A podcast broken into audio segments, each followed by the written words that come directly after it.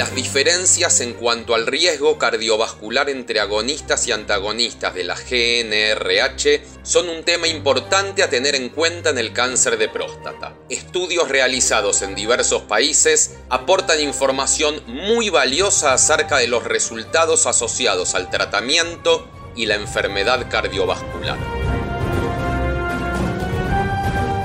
La misión que hemos recibido tiene dos palabras claves diferencias y evidencias. Y de eso vamos a hablar, de diferencias y evidencias. Doctor Gonzalo Vitagliano, cirujano urólogo. Su principal desafío, liderar esta misión.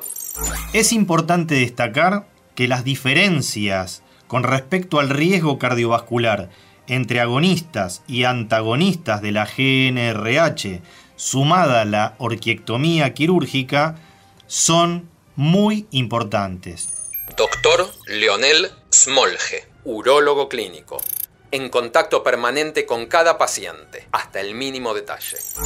En principio, si hablamos de los mecanismos fisiopatológicos, es importante recordar el estímulo directo que tienen los agonistas GNRH sobre los linfocitos T proinflamatorios en la placa aterosclerótica inestable. También es importante destacar que de estos tres mecanismos terapéuticos, los agonistas, los antagonistas y la orquiectomía, los únicos que disminuyen los niveles de la hormona FSH son los antagonistas. Por ende, el estímulo de los receptores de la hormona folículo estimulante, con su consiguiente aumento en el riesgo cardiovascular, es más evidente con el uso de agonistas y con la orquiectomía quirúrgica.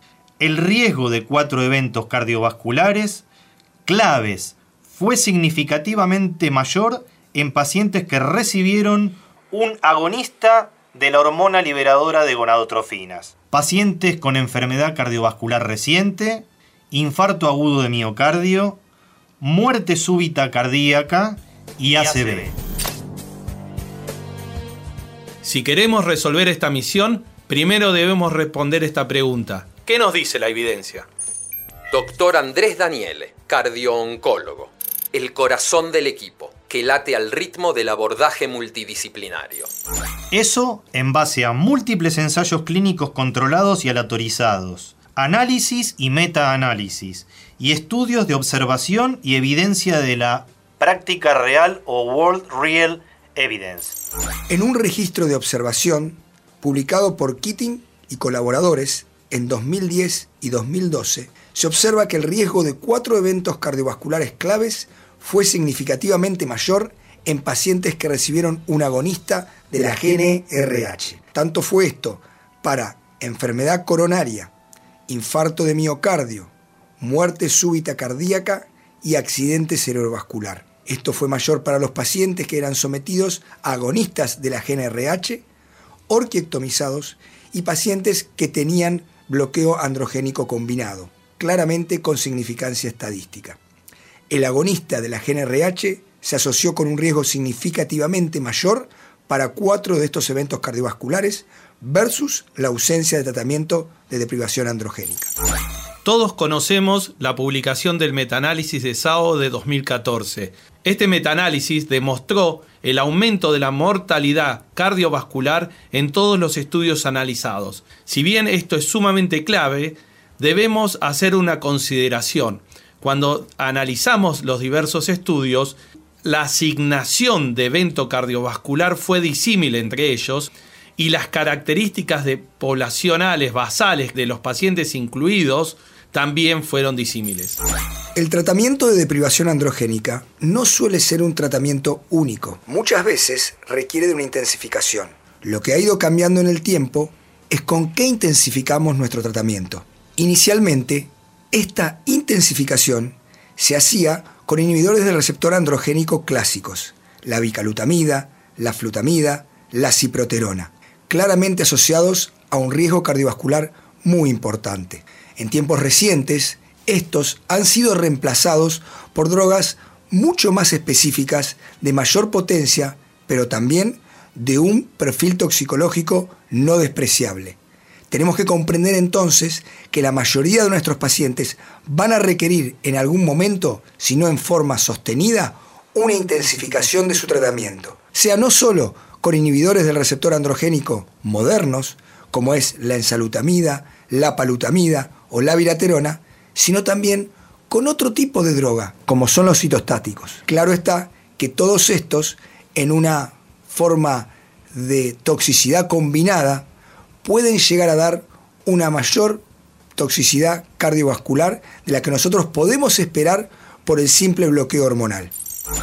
En el estudio de Cereda se determinó que el uso de bicalutamida, un inhibidor de los receptores de andrógeno de primera generación, sola no aumentó como monoterapia, no aumentó la incidencia de accidente cerebrovascular o el riesgo de cualquier tipo de enfermedad cardiovascular mortal o no mortal. Sin embargo, el bloqueo androgénico completo, con bicalutamida y agonistas de la GNRH, se asoció con un mayor riesgo de hospitalizaciones por eventos isquémicos, en comparación con agonistas de la GNRH solos, lo que sugiere una mayor toxicidad cardiovascular cuando se combinan análogos con bicalutamida. También en el estudio AFIRM, los pacientes tratados con ensalutamida presentaron una mayor incidencia de hipertensión del 6.6% versus el 3.3%, pero con menor incidencia de alteraciones cardíacas, 6%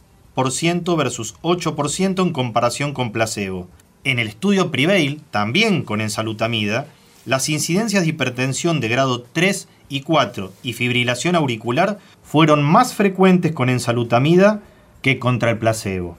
La incidencia de eventos cardíacos graves fue mayor entre pacientes que tenían antecedentes de enfermedad cardiovascular preexistente, como hipertensión arterial. También diabetes mellitus o hipertrigliceridemia, hipercolesterolemia al inicio, o en aquellos pacientes mayores de 75 años. Un metaanálisis de los estudios Latitude y Stampede mostró que aviraterona más terapia de deprivación androgénica se asociaba con un incremento de aproximadamente tres veces en los eventos cardíacos agudos de grado 3 y 4 y un incremento de aproximadamente dos veces en los eventos vasculares grados 3, 4 versus terapia de deprivación androgénica sola.